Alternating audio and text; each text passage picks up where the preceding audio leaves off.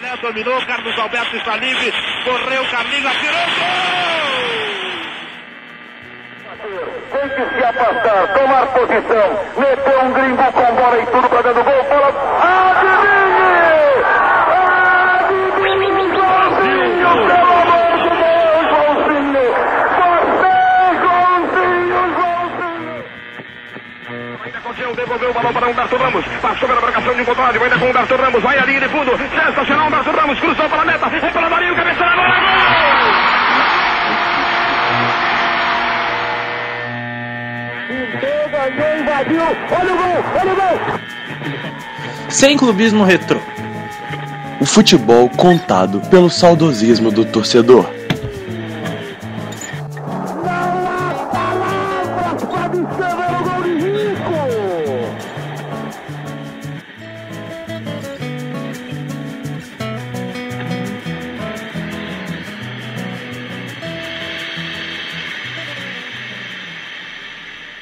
Fala galera ligada no 100 Clubes FC, aqui é o GG e tá começando mais uma edição do nosso podcast.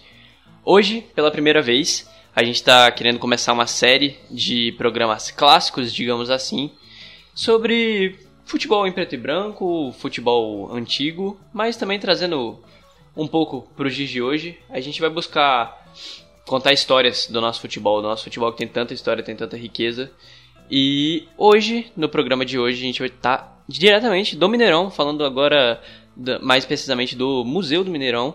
E eu tô com dois convidados aqui que são pô, frequentadores assíduos desse estádio e que juntos hoje vamos contar algumas histórias de coisas que já aconteceram aqui.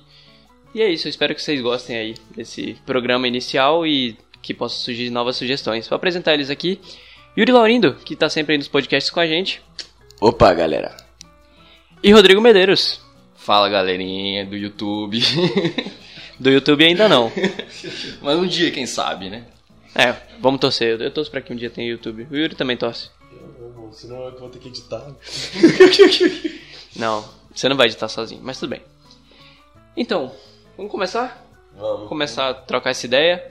É, então, como eu falei aqui no começo, os dois, eles- vocês são mineiros, né? Sim, somos mineiros, né? Torcedores de quê? do Cruzeiro, cabelo, cabeludo, não gosto de falar cabeloso.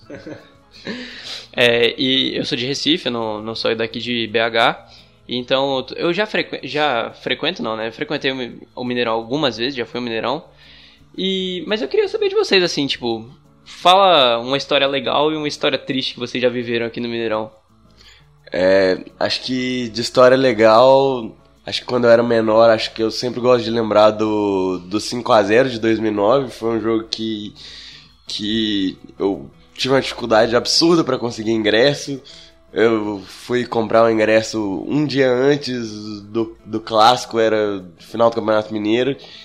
E deu na cabeça do meu pai que a gente ia no jogo e era tipo 4 horas da tarde, um dia antes, e a venda fechava às 5 e meia e a gente teve que correr pro Barro Preto para comprar ingresso, então é uma história que eu gosto de lembrar. E uma história triste, eu vou ficar com Cruzeiro São Lourenço na Libertadores de 2014. É, aquele, time, aquele time tinha uma baita expectativa, foi, era um time que ganhou muita coisa, mas na Libertadores a gente não teve muito sucesso. E aquele jogo me marca muito por.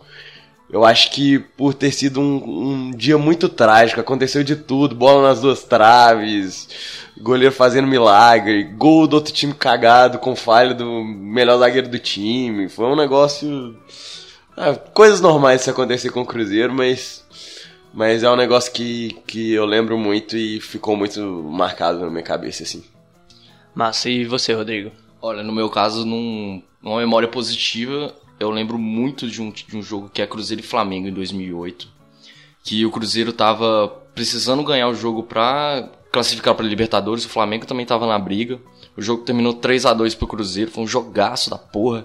O Flamengo tinha Obina, Diego Tardelli. E eu lembro que aquele jogo foi é, a estreia do Thiago Ribeiro pelo Cruzeiro. E ele mete um gol, ele, ele pega mais ou menos ali na entrada da área pelo lado direito, coloca lá no ângulo. E eu lembro que quando eu fui comemorar esse gol, eu caí na torcida, eu caí pra trás, foi, foi tenso, quase machuquei, foi o terceiro gol, tava acabando o jogo, enfim, jogaço da porra. Eu acho que o mais, mais triste que eu vi aqui nesse Mineirão, com certeza foi o 4 a 0 porque a gente tomou do Atlético aqui na final em 2007. Tá? E isso é bem triste. Um primo meu veio de Campinas assistir o jogo, comprou camisa. A gente foi pro estádio, o time perdeu de 4 a 0 O Fábio tomou gol, gol de costas, o atleticano gosta muito aí. Quem o atleticano estiver escutando vai ficar feliz de me ouvir falando isso. Mas enfim, esse foi, foi um jogo também marcante. Acho que foi a pior derrota que eu vi do Cruzeiro aqui no Mineirão. Legal demais. É, acho que os nossos ouvintes atleticanos aí vão se sentir um pouco injustiçados, né? Que eu tô aqui com dois cruzeirenses. Mas tudo bem. É, vocês também podem mandar histórias legais do Atlético aqui no Mineirão, que a gente vai ficar feliz de ouvir. É, você também poderia contar uma história. Você morou aqui por um tempo, em 2013, 14. Você deve ter alguma história para contar. Bom, acho que de mais interessante assim que eu já vivi no Mineirão foi na Copa das Confederações de 2013. Eu vim aqui no jogo Tahiti-Nigéria. A Nigéria acabou ganhando por 6 a 1 do Tahiti, mas o gol do Tahiti foi comemorado como se fosse um gol da seleção brasileira aqui no estádio. Foi uma coisa muito foda porque assim, o, o Tahiti, eu acho que eu acho não, eu tenho certeza que foi a pior seleção oficial a disputar um torneio da FIFA, porque aquele time era recheado de jogadores amadores mesmo, tipo, não era igual a Islândia que o nego fala assim: "Ah, mas o goleiro era dentista, o treinador era, sei lá, o treinador era dentista, o goleiro era cineasta". Não, os da Islândia eles eram realmente é, sei lá, roupeiro ou. Vendedor de coco. Vendedor de coco. Enfim, eles eram realmente time amador e acabaram fazendo gol na Nigéria. Foi o único gol que eles fizeram no torneio. Eles levaram de 10 a 0 da Espanha e 8 a 0 do Uruguai. E conseguiram fazer esse gol. Foi muito legal ver a torcida brasileira torcendo pelos caras. E a alegria deles também. Acho que naquela altura eles já perdiam por 5 a 0 e fizeram um gol e saíram comemorando como se fosse um gol do título. Cobra-se o escanteio, vem a bola na segunda trave, o toque de cabeça, histórico!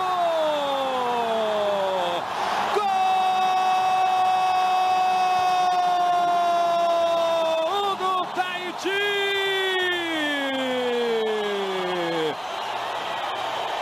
Jonathan Terral!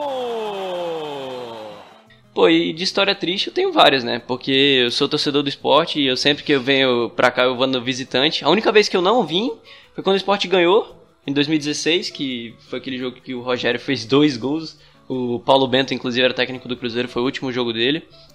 E, mas assim, sempre que eu venho aqui no visitante, no Mineirão, eu vejo meu time perder, é, é bem triste isso.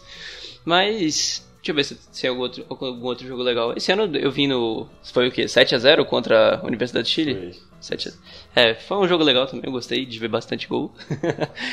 Mas é isso, são minhas memórias boas aí do, do Mineirão. É um estádio que eu gosto muito, assim. Eu, graças a Deus conheci bastante estádio já, Maracanã, já conheci uh, até fora do Brasil, conheci o Estádio da Luz em Portugal. E pô, o Mineirão é um estádio maravilhoso, por dentro e por fora, e tem muita história. Você vê essa área externa dele, pô, de concreto, assim, e por dentro ser tão moderno depois da Copa do Mundo é uma coisa que dá pra você ver assim, caramba, já aconteceu muita coisa aqui e é sobre isso que a gente vai falar hoje. A gente quer contar um pouco dessas histórias, porque a gente tem acesso a algumas coisas que já aconteceram aqui, algumas curiosidades, alguns dados legais.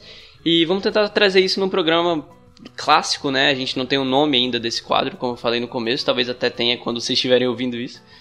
Mas é isso. O que, que a gente pode falar para começar esse programa, Yuri? É, eu acho que primeiro a gente tem, poderia falar o que, que era o futebol mineiro um, pouco antes da construção do, do Mineirão. É, para quem não sabe, o Belo Horizonte sediou a Copa do Mundo de, de 50. É, e o estádio que recebia os jogos aqui na capital era o, o Independência, inclusive uma das maiores zebras da história da Copa do Mundo aconteceu aqui em Belo Horizonte, que foi a vitória dos Estados Unidos sobre a Inglaterra. Só que a construção do Mineirão foi um, uma virada absurda assim, pro futebol mineiro. Na década de 60 e 70, o time, os times de Cruzeiro e Atlético eram muito fortes. Inclusive, uma das maiores gerações do, da história do Cruzeiro é dessa época. E o Mineirão foi inaugurado em 65 e desde o início, assim, é, se, se pintava como uma revolução. Era um, era um dos maiores estádios do país, ficava atrás só do Maracanã. É, é, surgiu com uma arquitetura diferenciada, um, ele faz parte do, do complexo da Pampulha, que é uma coisa. É, é um marco na, na história de Belo Horizonte, projetado pelo Niemeyer. E acaba que o, o Mineirão tem muita importância, então, se a gente for dizer, tanto no aspecto esportivo quanto também no cultural. É, virou um, um ponto da cidade que, que faz parte da história de Belo Horizonte. É impossível contar a história da cidade hoje sem falar do Mineirão. E então acho que a gente começar um pouquinho falando da inauguração, de como foi, é, o que precedeu a, a construção do estádio é interessante. Legal, Rodrigo. O que, que você traz pra gente aí? Olha, o, o que eu queria começar é lembrando o contexto histórico da época que o Mineirão é construído. Primeiro que ele é, construído, é inaugurado em 65, tá? Então a gente tem que lembrar que a gente tem aí no contexto histórico de ditadura militar. Então é uma época de construções grandes, grandiosas a, da, que a ditadura militar promovia, né? Que o Mineirão é uma delas. Inclusive o nome do estádio hoje leva o nome de um governador que ele não era militar, ele era um governador civil, mas ele apoiava uh, o regime, né? O governador Magalhães Pinto. Enfim, o Mineirão ele vem para ser o estádio do povo, o estádio do povo mineiro, né? Os antigos estádios aqui de Cruzeiro Atlético e América, né?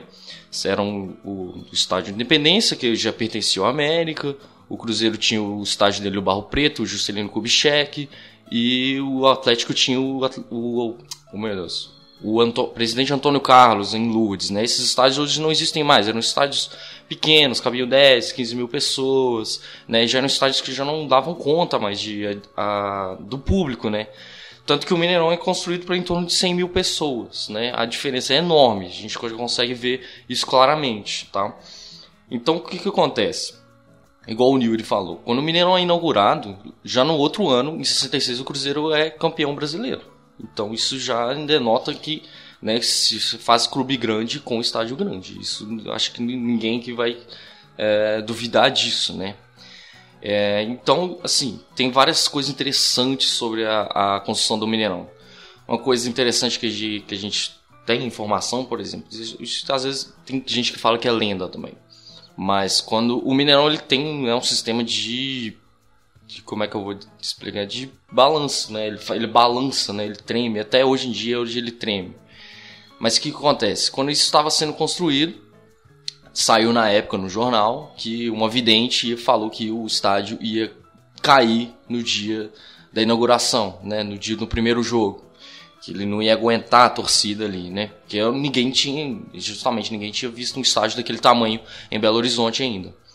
E claro, não aconteceu nada, o estádio né, tudo tranquilo, mas tinha essas, né, essas desconfianças ainda no início né, dos, dos primeiros jogos aqui no estádio. Tem também curiosidades que, por exemplo, eu contesto, contesto muito essa informação, que é, por exemplo, que nenhum, uh, nenhum trabalhador morreu na construção, enfim. Hoje em dia a gente vê no Catar aí mais de sei lá quantas mil pessoas morrendo em pleno 2018, mas ninguém morreu no, no, na construção do Mineirão. Mas enfim, né, a gente não tem como também né, ter informações concretas sobre isso. Uh, não sei, aí agora tô tentando lembrar coisas, enfim, vamos, vamos conversando mais. Massa. E sobre jogo mesmo, assim, o que, que rolou nos primeiros jogos? Qual, como foi a estreia do Mineirão e o que, que você pode trazer pra gente, Yuri? É, então, de, de cara, assim, o, a inauguração do estádio pra. Até para agradar a torcida mineira em geral, ela não aconteceu nem com o Cruzeiro, nem com o Atlético, nem com o América em campo. É, o governo de Minas Gerais convidou o River Plate para vir atuar aqui no estádio, na abertura, e a gente teve um confronto entre a seleção mineira e o River Plate. É, no, no auge de, do, dos, de 1965, a seleção mineira tinha nomes é, que até hoje são, são conhecidos no cenário mundial. É, a gente teve naquele jogo atuando como titulares. Dirceu Lopes, Tostão.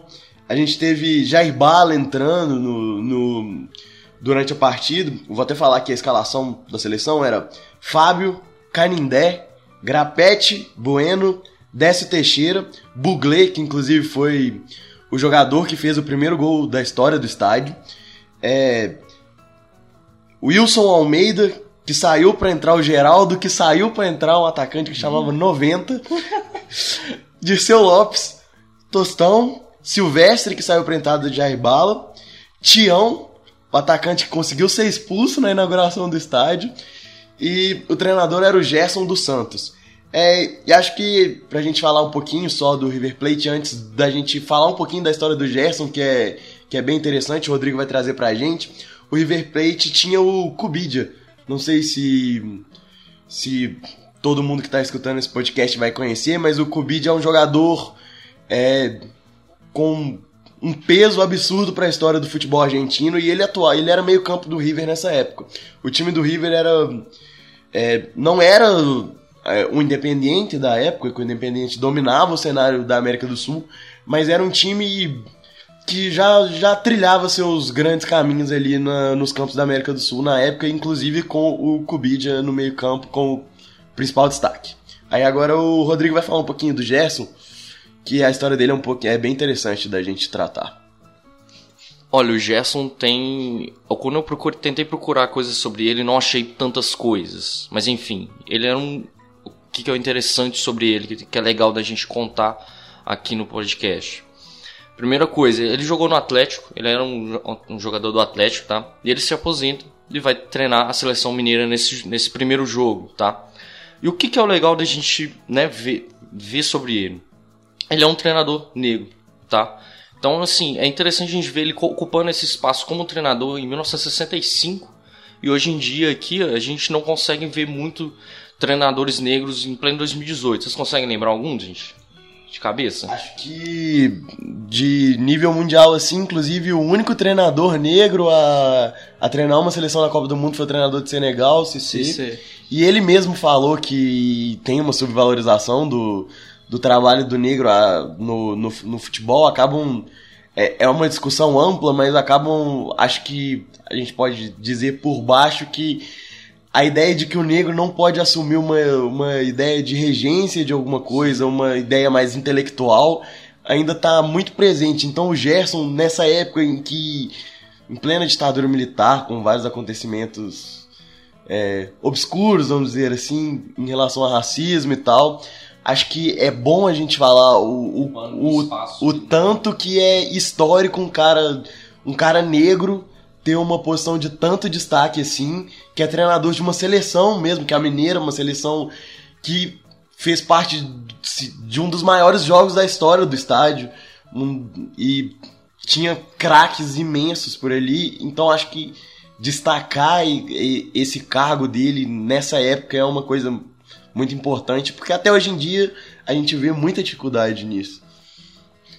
É isso aí. É, e só também para trazer para vocês isso, assim, talvez a galera não saiba, mas antes existiam torneios das seleções dos estados, não era uma coisa assim que foi uma coisa um jogo amistoso que juntaram os melhores de Minas para fazer isso, não, as seleções estaduais elas jogavam, elas a, faziam campeonatos entre elas e, enfim, não era uma coisa única, assim, por causa desse jogo.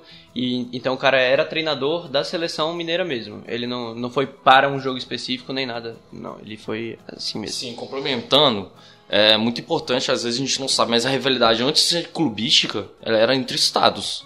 Então era a rivalidade entre São Paulo e Minas, São Paulo e Rio de Janeiro, enfim, né? Por isso que às vezes a gente está falando aqui igual o Yuri falou, é muito importante tal. Hoje a gente não tem tanta essa noção, porque hoje a nossa rivalidade é entre, entre os clubes. Mas é, antes era a rivalidade entre os estados que rolava é, né, no país inteiro, em geral.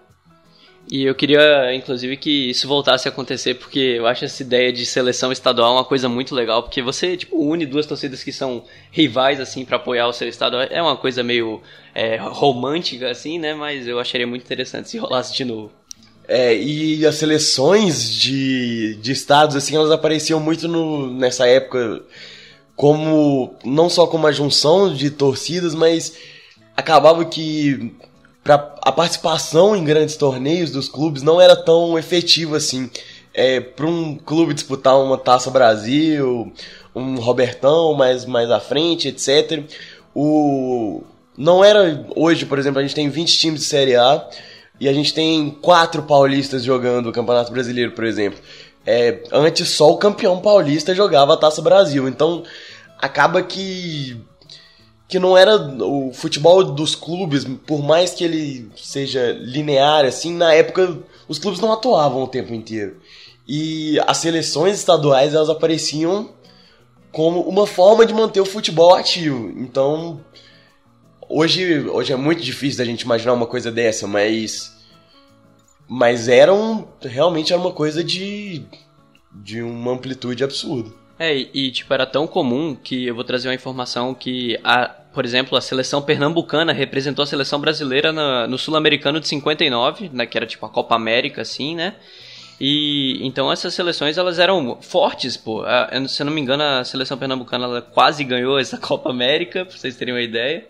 E era uma coisa bem legal mesmo. Mas vamos voltar aqui pro, pra nossa história do Mineirão. Como foram os primeiros anos aí do, do futebol mineiro a partir do Mineirão? É, a primeira coisa que a gente vem falar mesmo acaba sendo a, a, o grande esquadrão do Cruzeiro de 66 é, um jogo histórico que aconteceu aqui. Foi logo um ano após a abertura do estádio, que foi o massacre do time cruzeirense de Dirceu Lopes. É, 6 a 2 em cima do, em cima do Santos, de Pelé. É, tem várias histórias da, da época que o Pelé saiu muito injuriado do jogo. O time do Santos, que tinha Pepe, Coutinho e etc., é, eles saíram com a cabeça de que na volta eles tinham que devolver de qualquer jeito aquilo, porque foi uma humilhação que eles não poderiam aceitar ter de jeito nenhum. Inclusive, a, houve uma ameaça de que isso ia acontecer na volta no Pacaembu. No primeiro tempo, o jogo da volta foi 2 a 0 para o Santos. O Santos dominou o Cruzeiro. E tem entrevista de um tanto de, de jogador da época do Cruzeiro dizendo que a virada que eles, de chave que eles tiveram que dar no, no vestiário foi foi importantíssima. Tanto o Cruzeiro virou a partida no, naquele dia, debaixo de uma chuva é, absurda. E então acho que primeiro, o primeiro grande time que aparece nessa época do Mineirão é o Cruzeiro de 66, mas ainda aparecem o time do América, que, que ganhou vários títulos mineiros seguidos. É, o time do Atlético, que se sagrou campeão brasileiro, primeiro campeão brasileiro é, no campeonato brasileiro mesmo em si, em 71. Ele pode cruzar, ainda Coutinho devolveu o balão para Humberto Ramos. Passou pela marcação de um contrário, ainda com Humberto Ramos. Vai ali de fundo. Sensacional, Humberto Ramos cruzou para a meta. É para Marinho, cabeça na bola. Gol!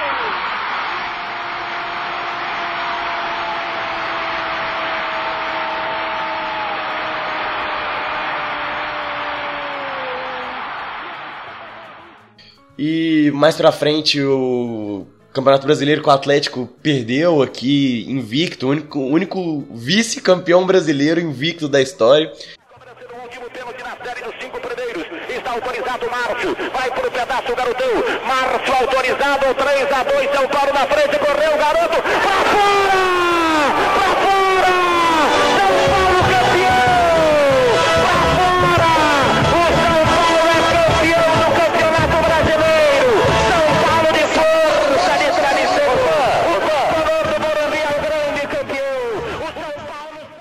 É, o Atlético empatou com o São Paulo no Mineirão e acabou perdendo o título nos pênaltis.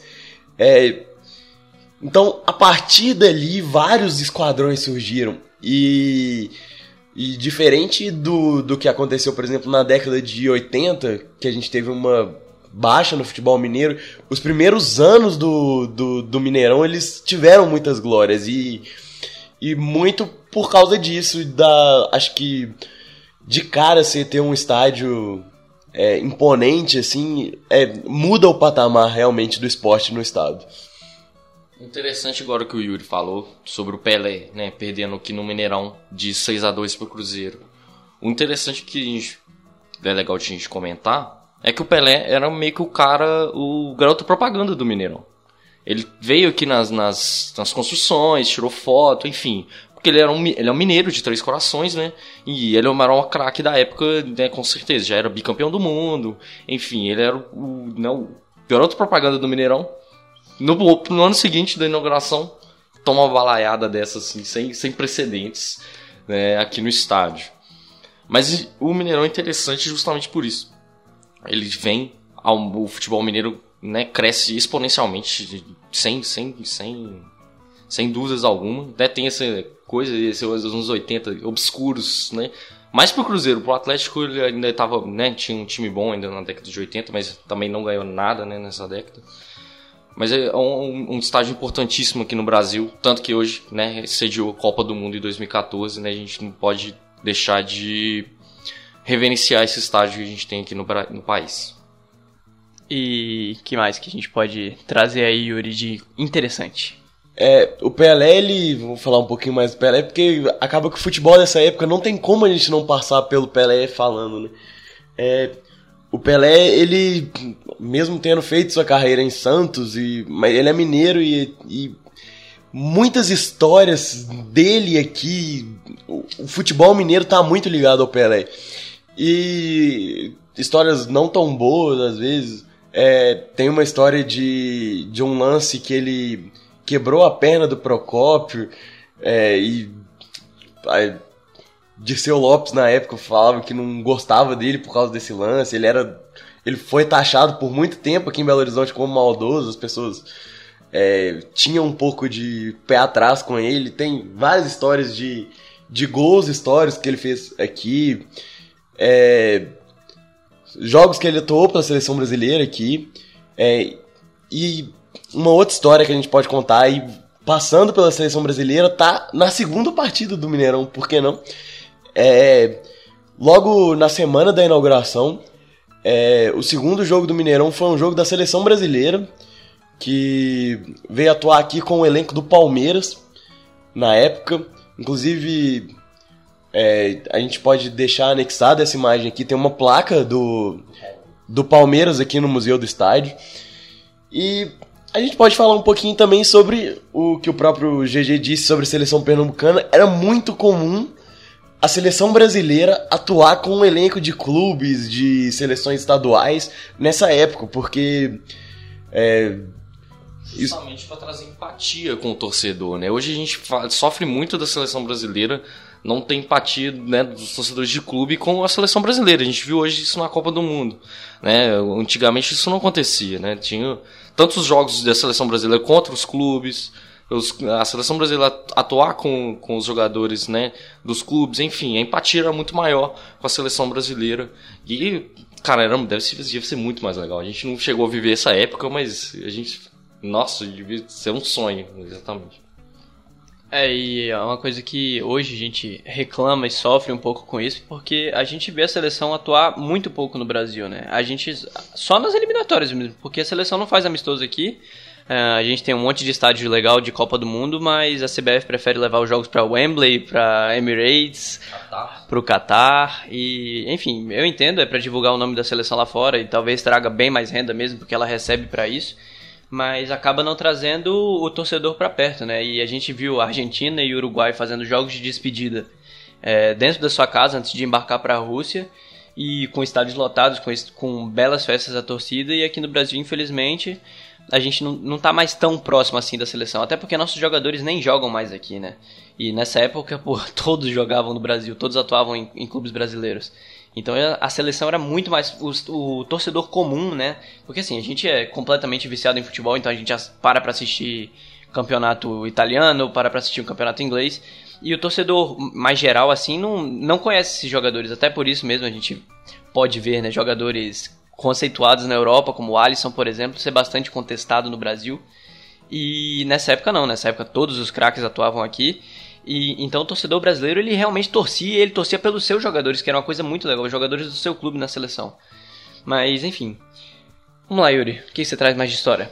É uma história que a gente pode é, trazer também que é muito engraçada, acho que ficou uma tônica do futebol brasileiro assim. O primeiro clássico da história do Mineirão, logo em 1965. É, o Cruzeiro estava vencendo a partida por 1 a 0 e o jogo não terminou. Por quê? Adivinhe, porrada. É, foi a primeira grande briga generalizada do estádio. Foi logo, logo no primeiro clássico do, no estádio. É, o, o, juiz teve que interromper a partida por causa de uma briga generalizada que, que chegou a interferir até mesmo nas arquibancadas, é, acaba que a gente. Isso é meio que um retrato do que foi o futebol brasileiro ao, ao longo do tempo. Nessa época é, era uma coisa mais, entre aspas, cordial o esporte. A porrada, né? era uma coisa mais cordial. Acaba que essa coisa de porrada e briga generalizada por tudo que é lado vem mais do final dos anos 80, início dos, dos anos 90, que na época do surgimento mesmo das torcidas organizadas. É, mas desde sempre a rivalidade dentro de campo, é, talvez um pouco pela diferença do, do jeito que o esporte era praticado, era um, querendo ou não, um pouquinho mais amador, bem mais amador do que é hoje. É, acontecia, mesmo os caras atuando junto nas seleções estaduais, etc., sempre tinha aquela aquela aquela rivalidade. É, alguns, algumas imagens surgem é, de um tempo pra, pra frente, por exemplo, de é, jogadores jogando de saia. Tem uma imagem dessa que que, de um Cruzeiro Atlético que teve aqui, que, que na verdade o, o, o, o calção do jogador do Cruzeiro tinha rasgado, só que a imprensa na época é, criou o mito de que, de que o Cruzeiro tinha jogado de saia por causa dessa foto. É, é meio da. Enfim, tem uma, tem uma história ali. Você falando isso agora, eu lembrei de outra história do Pelé aqui, Yuri. Que eu lembro que o Raul Plasma jogava com a camisa amarela na época, né? E o Eco Pelé ficava jogando beijinho pro, pro Raul Plasma, porque o amarelo ainda era uma cor, assim, vamos dizer assim, comparado ao que seria o rosa hoje em dia, porque o pessoal é, liga isso com, com, com homossexualidade, tipo assim, né? Vamos combinar, nada a ver, né? Mas é só uma historinha, só um fatozinho pra gente continuar no, na, né, no, nossa gravação. Legal. É, e aí acho que a gente vai seguindo assim pelo caminho aí Aí a gente a gente pode falar de do que foi a transformação do Mineirão ao longo do tempo. O Mineirão passou por várias reformas. Não foi só a da Copa do Mundo. É, teve a época que as cadeiras foram colocadas, a, a troca das cadeiras pelas cadeiras das cores vermelhas, que depois de um tempo antes da Copa do Mundo, da primeira reforma para a Copa do Mundo de de 2014, elas foram levadas para a Arena do Jacaré. É, hoje a Arena do Jacaré utiliza as mesmas cadeiras do Mineirão da, do início dos anos 2000. É, e a gente pode falar um pouquinho, então, acho que é bom a gente destacar, do que foi a Copa do Mundo para o Mineirão. Aí, mais atualmente, o que a maior repaginação da história do estádio. É, o, o Mineirão é patrimônio histórico da humanidade, ele, ele é tombado a sua fachada não pode ser alterada. E isso foi um dilema gigantesco na época, do, na época da escolha das sedes, porque a, o Mineirão ia ter que sofrer muitas mudanças para poder ser sede da Copa do Mundo, mas as mudanças tinham que ser basicamente internas, a gente não podia mudar nada do lado de fora. Só que ao mesmo tempo, do, da fachada para fora, a gente tinha que mudar alguma coisa porque o Mineirão não tinha uma área de escape de pessoas. Então a gente teve uma dor de cabeça gigante para a engenharia do, da, da reforma do estádio na época. Uma coisa interessante, o Yuri falou que é importante, é um patrimônio tombado. É tombado a fachada dele e também, inclusive, o anel superior do Mineirão é tombado. Então, se vocês forem um dia no Mineirão e forem na arquibancada superior, é o mesmo estádio que tinha antigamente, tá? A diferença é que hoje vai ter cadeiras lá, enfim. Mas, por exemplo, é, você, se você é cadeirante, você não consegue comprar um ingresso para o anel superior hoje no Mineirão. Você só consegue para o anel inferior. Justamente porque não tem rampas, não tem é, elevadores que chegam na, na, arquibancada superior. E não podia quebrar o, a arquibancada para fazer esses elevadores.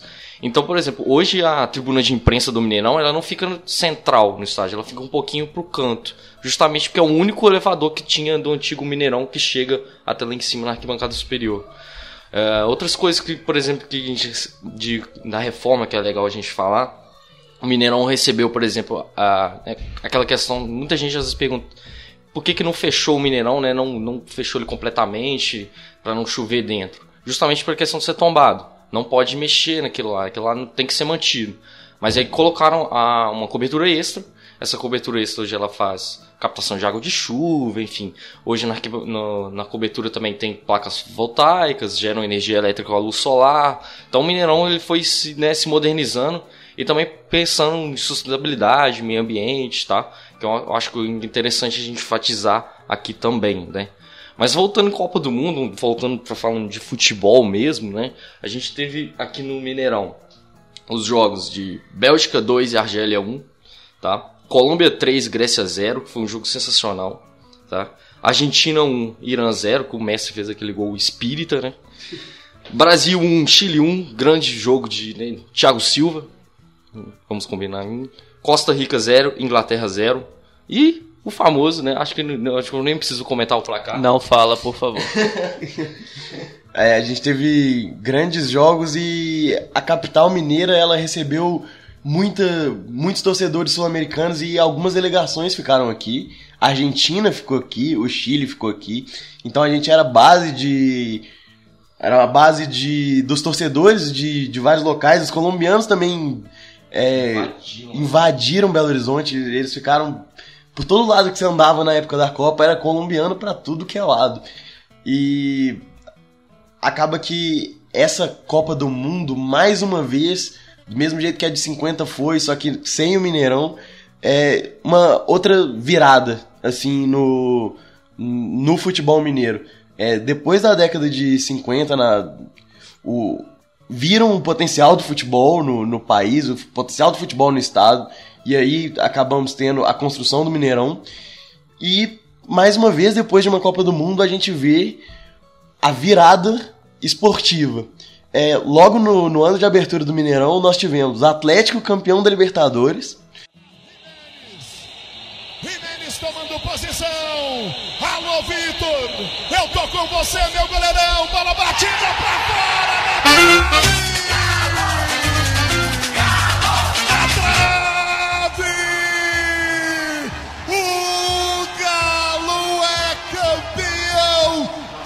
Copa Libertadores da América 2013. Explodiu a bola no travessão. Na cobrança do paraguaio Jimenez, o Galo é campeão da Copa Libertadores da América. Obrigado, meu Deus do céu. O Galo alcança o título histórico, inédito desse Mineirão que essa torcida tanto sofreu. Obrigado, meu Deus do céu. Obrigado por dar essa alegria, essa torcida atleticana. E Cruzeiro campeão brasileiro com o pé nas costas. É, foram dois times que que cresceram de, de, de patamar é, logo na inauguração do estádio, com a volta dos times para Belo Horizonte. O Atlético jogou muito tempo no Independência, depois da reforma, mas de qualquer forma o título foi conquistado aqui. Então acaba que o Mineirão tem seu papel na, na conquista do Atlético, óbvio que tem. É, o Cruzeiro é, mandou todos os seus jogos aqui, foi o primeiro clube a fazer um acordo com a, com a nova concessionária. E logo no ano seguinte, 2014, novamente a gente, o futebol mineiro, dominando o, o cenário brasileiro. É, o Atlético, campeão da Copa do Brasil, enfrentando o próprio Cruzeiro. Da Recopa também. Campeão da Recopa Sul-Americana e o Cruzeiro campeão brasileiro. E o finalista da Copa do Brasil, mesmo tempo perdido. A final foi, foi a primeira final é, de um torneio nacional entre Cruzeiro e Atlético. E a única até hoje. É, então, a gente vê, depois de alguns anos ali na, jogando jogos na Arena do Jacaré, onde os times sempre chegavam, no caso do Cruzeiro, é, chegou a perder um Campeonato Brasileiro na última rodada, em 2010, jogando jogos na, em Uberlândia, em Sete Lagoas. Aí, um ano, um ano de baixo nível de Cruzeiro Atlético, que quase caíram os dois. Foi o, o Atlético se salvou na penúltima rodada, o Cruzeiro se salvou na última. E só que aí, logo no ano seguinte, 2012, já com os jogos voltando para Belo Horizonte, o Atlético conseguiu se reerguer muito rápido. E no ano do, da, da inauguração do Mineirão, bum! A gente, tava o futebol mineiro dominando de novo no âmbito nacional. E aí entra a discussão. É, essa grandiosidade a, que esses estádios passam, muita gente fala que não faz diferença o quesito extracampo. A gente vê muitos comentários é, de alguns jornalistas por aí falando que o que está dentro do campo não o, o, externo não interfere dentro do campo mas por essas pequenas coisas a gente percebe o quanto um, uma grandiosidade de um estádio uma grandiosidade da sua torcida próxima do, do clube faz tanta diferença e tanto como foi em 65 tanto quanto foi na época depois da Copa e tanto quanto foi na, em algumas épocas que o Mineirão teve que ser fechado para fazer alguns ajustes em que Cruzeiro e Atlético tiveram que mandar jogos no, no Independência na 2005, 2006. Na época que o Mineirão voltava, é, os clubes tinham um ganho técnico muito grande. Então, além da estrutura, isso aqui é, é um combustível psicológico que, que é importante pro, pro futebol mineiro. É é literalmente a chave de virada do futebol mineiro em todos os aspectos, em todas as épocas. É isso para trazer mais, para reforçar esse ponto assim de como ter um estádio é importante para o clube. É, é, só você ver, tipo, a Arena Palmeiras mesmo, lá em São Paulo, como o Palmeiras mudou de patamar, o Corinthians também agora com, com a sua própria arena, e tipo, não só na questão do esportiva, mas também no financeiro também. Você com um estádio novo, com um estádio moderno, você consegue trazer uma renda muito maior para seus jogos e isso potencializa demais a equipe. E Cê, é, vocês falaram agora das campanhas recentes, né, de Cruzeiro e, e, Atlético no, no, Brasileirão, no Brasileirão de 2013, na Libertadores, enfim. Vocês foram em algum desses jogos, em alguns jogos desse, desse título? O que, vocês têm de memória legal aí para trazer pra gente? Olha, do Cruzeiro eu tenho em 2013, que é um jogo Cruzeiro e Botafogo. Botafogo tinha um baita time naquela época, tinha Sidorf, né? Então, o Botafogo tava em alta nessa época, é, brigando com o Cruzeiro nas, nas cabeças, né? Se eu não me engano, eu não lembro quem era líder. Vocês lembram quem era líder nessa? Eu acho que era Botafogo. No jogo, o Botafogo era líder. Não, é, tava, tava, acho que se eu não me engano, tava empatado em pontos. E o Botafogo chegou a ser líder por um tempo porque o empate é. fazia o Botafogo virar líder durante o jogo. Aí o Sidorf teve um pênalti para bater e errou. E. Sim, aí o, o interessante. Mas esse, esse pênalti foi, foi no segundo tempo. Isso. No primeiro tempo, um jogo pegado, sabe? As coisas muito, muito, muito brigadas mesmo, mas o jogo estava bom. E o Newton faz um gol eu não sei nem descrever, que hoje ele faz um voleio de, de lado, enfim, sei lá, mete um golaço. E eu enlouquecia, aquela, eu, eu tava bem do lado laranja, que é o lado que ele fez o gol na época, no setor laranja. E depois o Cido perde o pênalti, logo depois, no início do segundo tempo, ele perde um pênalti. E Júlio Batista entra para fazer dois gols e fazer 3 a 0 em cima do, do, do Botafogo. E aí, de partir desse, desse jogo aí, o Cruzeiro iniciou a campanha, assim, nunca mais saiu da liderança e foi até o final sendo campeão brasileiro. Esse jogo foi maravilhoso em 2013. Eu acho que mais bonito que o gol do Newton, só a narração, se eu não me engano, é do Pequetito. Sim, ela sim. é maravilhosa. Se o Yuri puder botar de fundo aí, porque. A gente vai pôr aqui agora a narração. Ela, ela arrepia muito. Quem sabe o gol, hein? Escanteio, capricho, William. Quem sabe o gol, vai na fé, paixão e fé. Vem o William, levantou a chance, subiu o Newton, bateu. Golaço, golaço, golaço,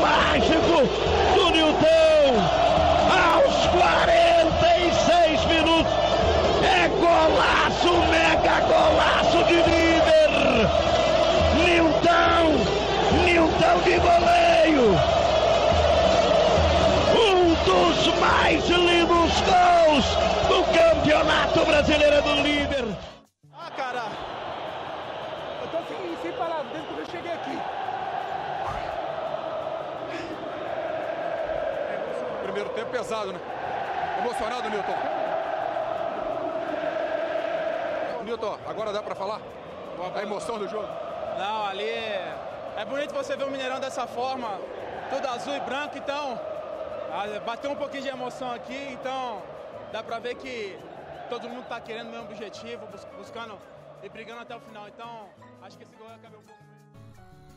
E é, nessa época, no ano de 2013, 2014 e 2012 também, com a inauguração do Mineirão, do, do Independência, é, foi a época que, é, que, como eu já estava um pouco mais velho, que eu tive a chance de ter o contato direto maior ainda do que eu já tinha antes. É, antes do Mineirão fechar, eu sou de 2000, então o Mineirão fechou em 2011, do- 2010, 2010.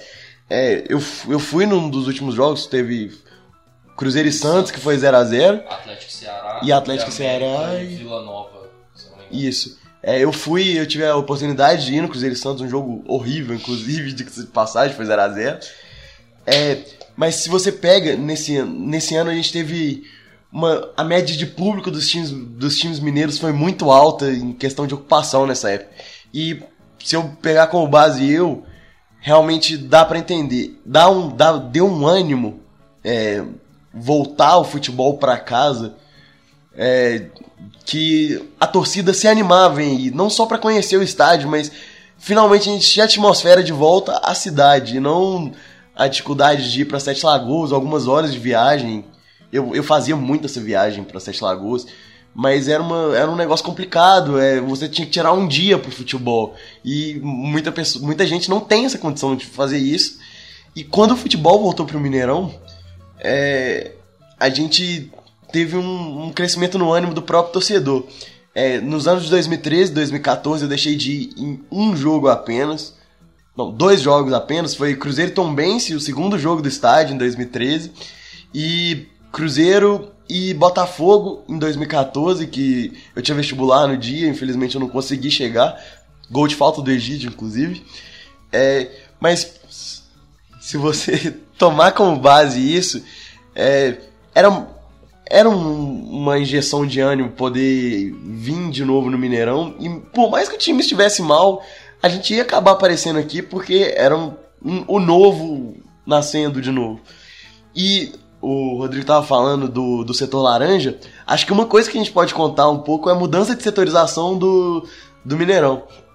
É, os portões do Mineirão antigamente eles eram numerados de 1 a 15. Acho que se eu não me engano, de 1 a 15. Isso mesmo. É, o tropeirão do, do, do portão 15 é muito famoso, ele se tornou um bar. O bar do Fernando. O, um bar que. Tem, um- tem, tem dois bares famosos aqui, que é o, da- o do Fernando e da Dona Sônia.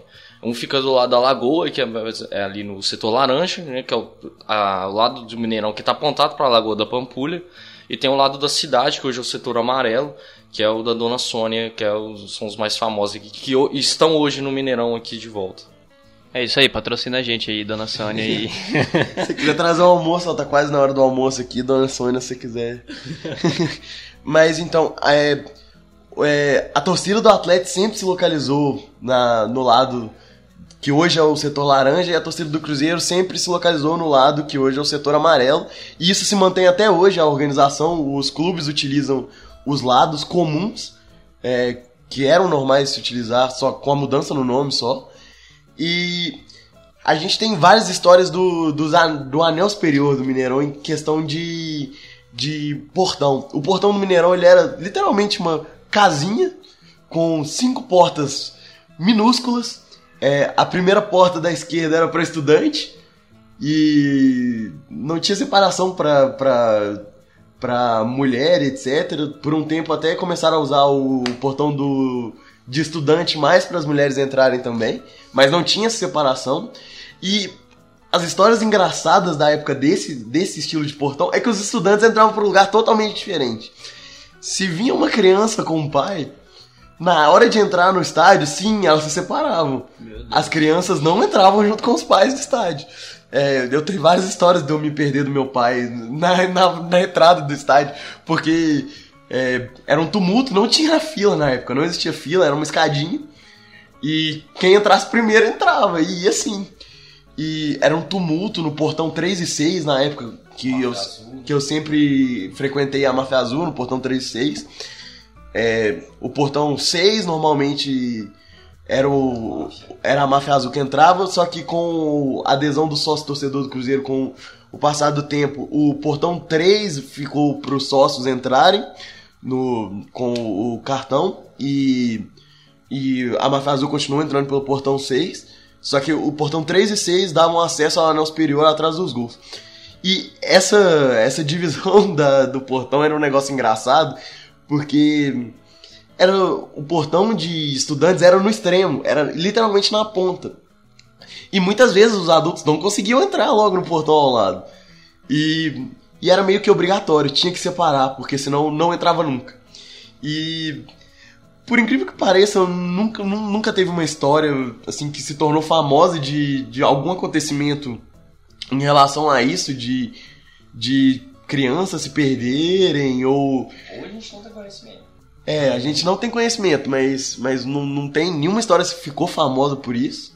Tem uma questão legal disso aí, que no início do estádio se comprava ingresso pro anel superior, inferior e geral. Então, se por exemplo você entrava pro anel superior, você podia dar a volta olímpica do estádio. Não tinha os setores que a gente tem hoje. Se você compra atrás do gol, você compra no meio do estádio, enfim, você não consegue transitar muito, né? Mas antes você podia dar a volta no estádio, ficar correndo, entendeu? O time Tipo, às vezes tinha pouco, pouca torcida, você ah, vou, vou ficar correndo à toa aqui, fazendo meu. Tem cenas emblemáticas do, de gols no Mineirão, assim, de torcedor correndo, acompanhando a jogada. É, é, é muito maluco se você procurar na internet, com certeza você vai achar o, a galera correr igual os jogadores mesmo, pra atravessar o campo.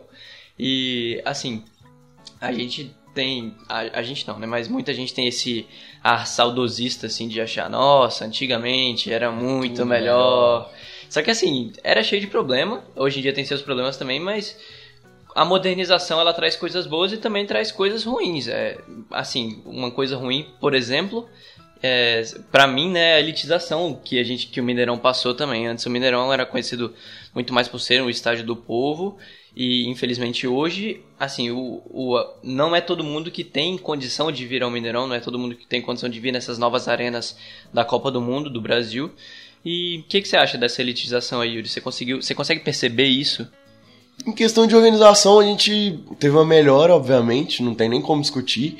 É, hoje vir no Mineirão, mesmo que não tenha tudo aquilo que a gente tinha do saudoso, mas hoje vir no Mineirão é mais tranquilo do que era antigamente, isso com certeza. Mas a questão da elitização é muito perceptível. Até é, se a gente pegar os trajes que, que os torcedores usam hoje em dia. Na época, a gente vinha via uma diferença até na forma de, de se vestir. Hoje, um jogo 4 horas da tarde, domingo de tarde, a gente não vê mais tanta gente de bermuda, chinelo e uma camisa desgastada do time, por exemplo. Hoje, a maioria das pessoas, quando vem no estádio, vem arrumadinhas, é, com bermuda ou calça jeans, um tênis da hora e uma camisa oficial, a última camisa oficial e, infelizmente, não, não tem como a gente fugir disso. É a maioria branca, com certeza. É, é indiscutível. E, e o próprio jeito de se vestir e de, de se torcer. Arpado, de suprime. a camisa do Cruzeiro aí, 200 dólares.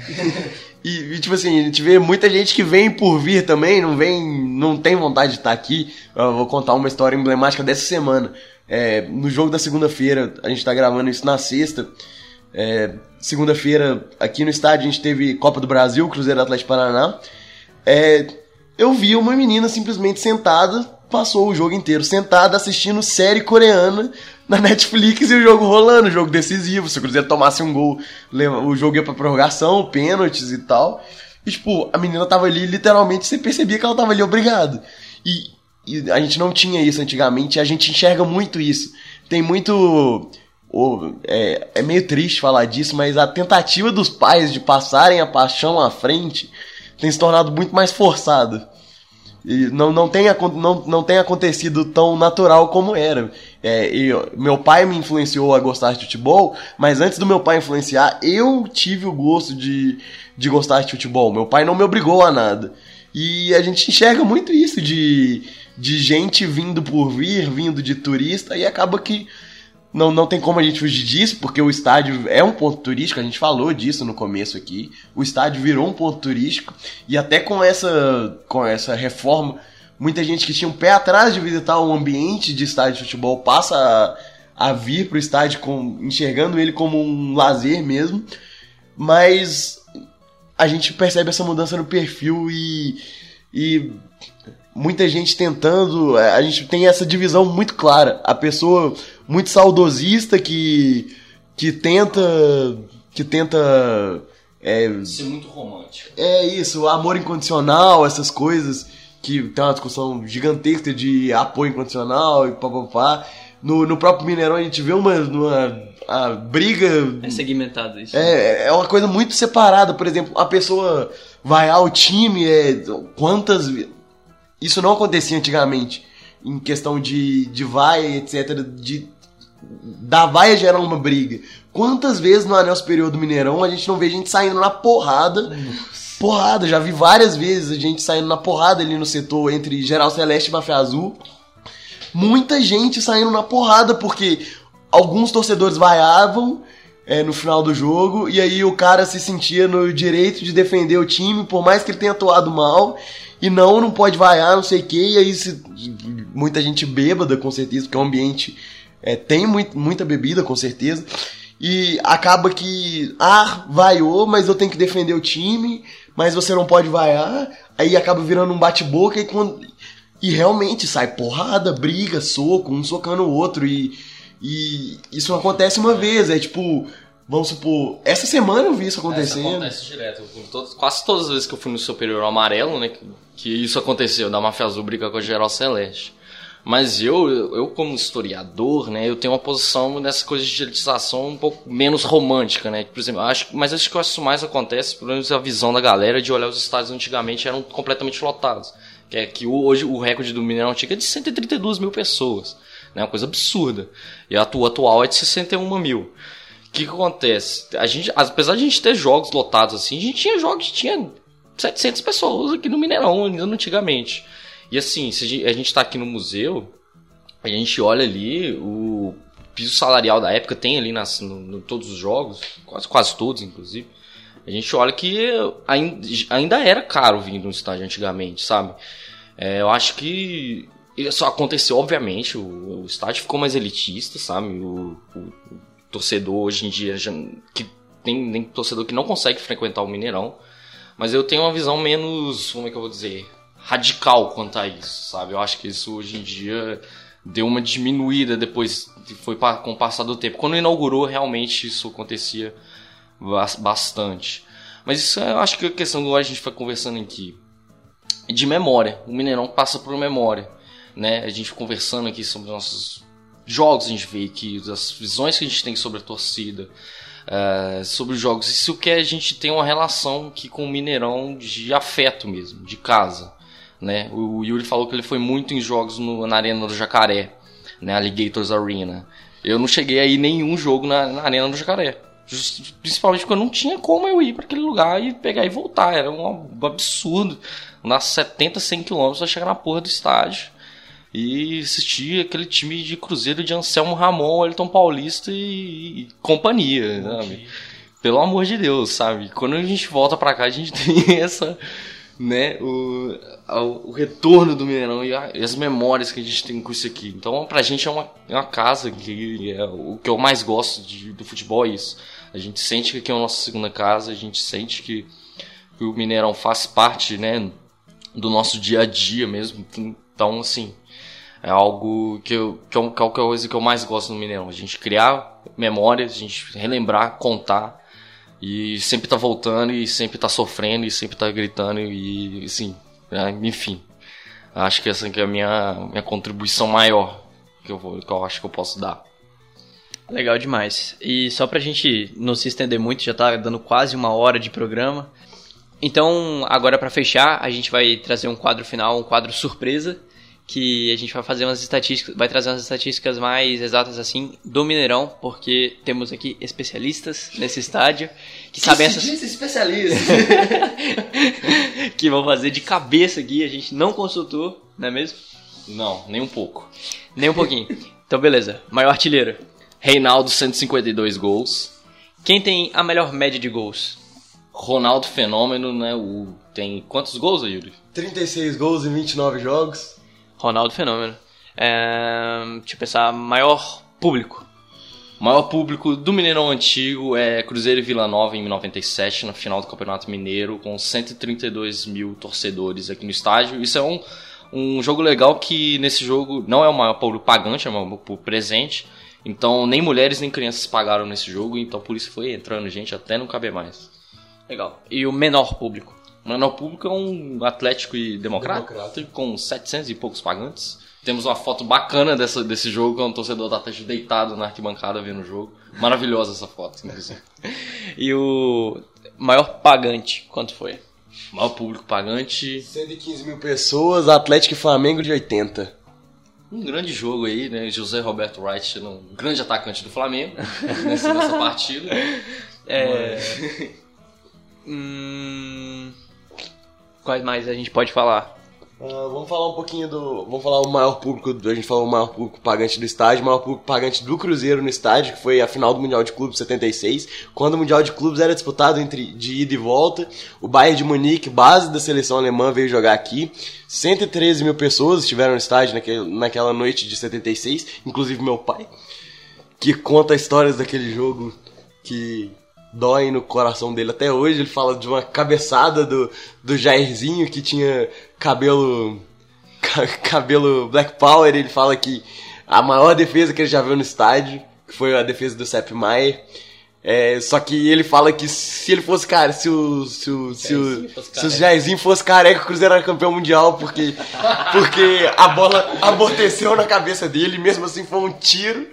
Só que o goleiro fez a defesa. Schwarzenbeck batido, fechou Eduardo levantando, Jair! Maier jogou pra corner, numa defesa sensacional, numa subida de Jair. Inclusive, se você procurar no YouTube, é, tem os lances dessa partida. Realmente, a, a defesa foi, foi absurda e tal, mas é, tem um pouquinho de saudosismo nisso aí, é exagerado, mas talvez se ele fosse É careca. coisa que eu falei, a memória do, do torcedor ela é maravilhosa. É que eu não sabia disso e tô aqui dando risada alguma coisa dessa. Maravilhoso. E. Mais alguma informação? Qual foi a maior renda? Você sabe de cabeça? Olha, foi a Atlético Olímpia eh, na Libertadores em 2013, 14 milhões de doll. Dó. 14 milhões de dólar. É, e acho que pra gente finalizar, a maior goleada do estádio: Cruzeiro e Flamengo de Varginha. Nossa, Um, saudoso. um grande Flamengo, um grande Flamengo de Varginha. Quem não conhece Flamengo de Varginha? 11 a 0. e 1980 também, nossa, nessa época, 1980 foi o ano. É, 11 a 0 e acho que só, né? O jogo com menos gol foi 0 a 0 Um jogo importantíssimo esse 0x0. Sim, foi. Vários jogos. Foram vários jogos. Inclusive com o Mano Menezes, isso é uma tendência. O empatezinho top é a maior, né? como é que eu vou dizer? A maior contribuição do Mano Menezes pro futebol, que é o empatezinho top e ganhar nos pênaltis. O Mano, foi bom. Mano Menezes, ele tá na história já do Mineirão, né? Como o técnico que mais empatou. Eu acabei de, De inventar, de inventar essa não informação. Provavelmente é verdade. É, acabamos de ser invadidos aqui. Nosso estúdio é, improvisado acabou de ser invadido por uma criança no Museu do Mineirão. Mas ok. É, e acho que vamos finalizar então, terminar mesmo o programa falando um pouquinho de alguns jogadores que pisaram aqui. E o Rodrigo pode falar um pouco sobre. Oi, meninada, dá um oi. E aí, galerinha? Vocês já visitaram o estádio? Não? Daqui a pouco vocês vão lá? É, foi invadido de novo, galera. Mas, enfim, jogadores importantes que já pisaram aqui no Mineirão. Kedira? Não, Kedira, Kedira a gente tem. Klose, que inclusive passou o Ronaldo Sim. Fenômeno na, na, Se tornou maior artilheiro das Copas. dentro do Mineirão, com o Ronaldo Fenômeno na tribuna, narrando, comentando o jogo. Chorando, porque o cara fez o gol, inclusive, vamos dizer isso. É, eu também chorei, eu entendo ele. Botou na frente, olha o perigo, close! Júlio César, close! Mas vou comentar alguns. Alex, é, Fala um pouco das placas que a gente tem ali no sim, a gente tem Rogério Ceni fazendo gol. Quando ele se torna o maior goleiro artilheiro de todos os tempos aqui no Mineirão, ele faz um, num 2 a 2 contra o Cruzeiro, faz um gol de falta. Aliás, ele fez os dois gols nesse jogo. O Rogério colocado para cobrança. Acabou de pegar um pênalti, rolou, recebeu, bateu! Gol!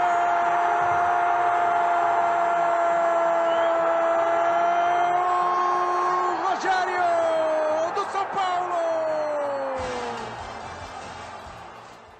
do São Paulo.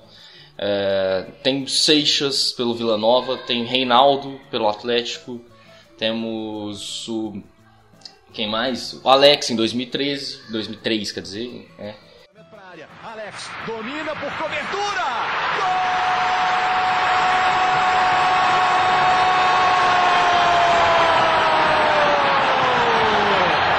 Golaço! Alex, número 10! Temos também. Buglé, não, Buglé, né, ele não tem placa, mas ele faz o primeiro gol, né? Que a gente já comentou. Deixa eu ver. Não lembro outro mais. Não tô lembrado agora. Enfim. Messi, né? É, Messi. A gente, te- a gente teve muita gente boa pisando aqui no, no, no gramado do Mineirão, inclusive porque os jogos eliminatórios de Brasil e Argentina, a grande maioria dos jogos são aqui. A gente teve no- nas últimas três eliminatórias dos Brasil e Argentinos foram aqui no Mineirão. É, a gente teve um- uma vitória do, do Brasil em 2004. Foi um Foi. pênalti de Ronaldo. E agora a gente teve recentemente. Teve um Brasil-Argentina 3x0. Teve um 0x0 logo após a reinauguração de 2010. Sim. Sim. E tem mais um, um jogador que eu queria falar pra finalizar que não é tão né, óbvio, que é Jorge Weah, que hoje é presidente da Libéria, tá? Que é melhor do mundo em 95. Jogou aqui pelo Milan contra o Atlético na Copa Centenário. Ficou um jogo 2 a 2 E o Jorge Weah fez os dois gols. Ele, ele foi, um, foi um, é um, belo, um belo jogador pra gente comentar, né? Que não é tão óbvio assim. Olha que bolão do Jorge Weah, que jogada sensacional pro canto, que golaço! Gol do melhor do mundo em 95! Jorge Weah para estragar a festa do Cerezo, ele meteu um golaço, veja na repetição, passou por quem quis, por quem viu pela frente. Craque, essa eu não sabia não, Também não confesso. sabia. Não, Milan e Atlético aqui no, no Mineirão. Então é isso aí, valeu. Despede aí, Rodrigo. Falou, galerinha. Valeu. Se inscreve, curte, dá like no canal.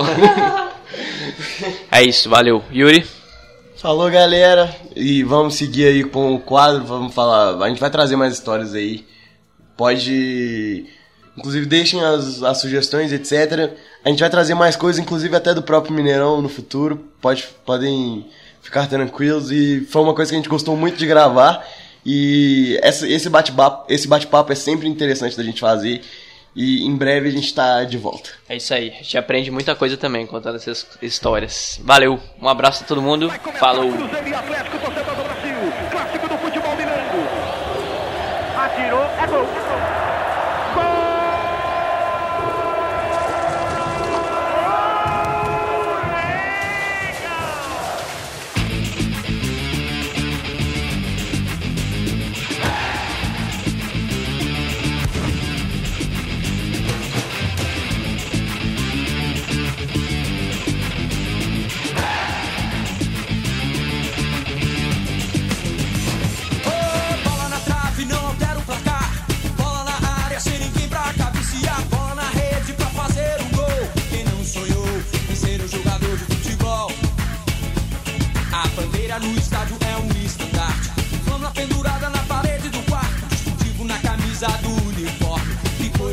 é uma partida de futebol. Biga, biga!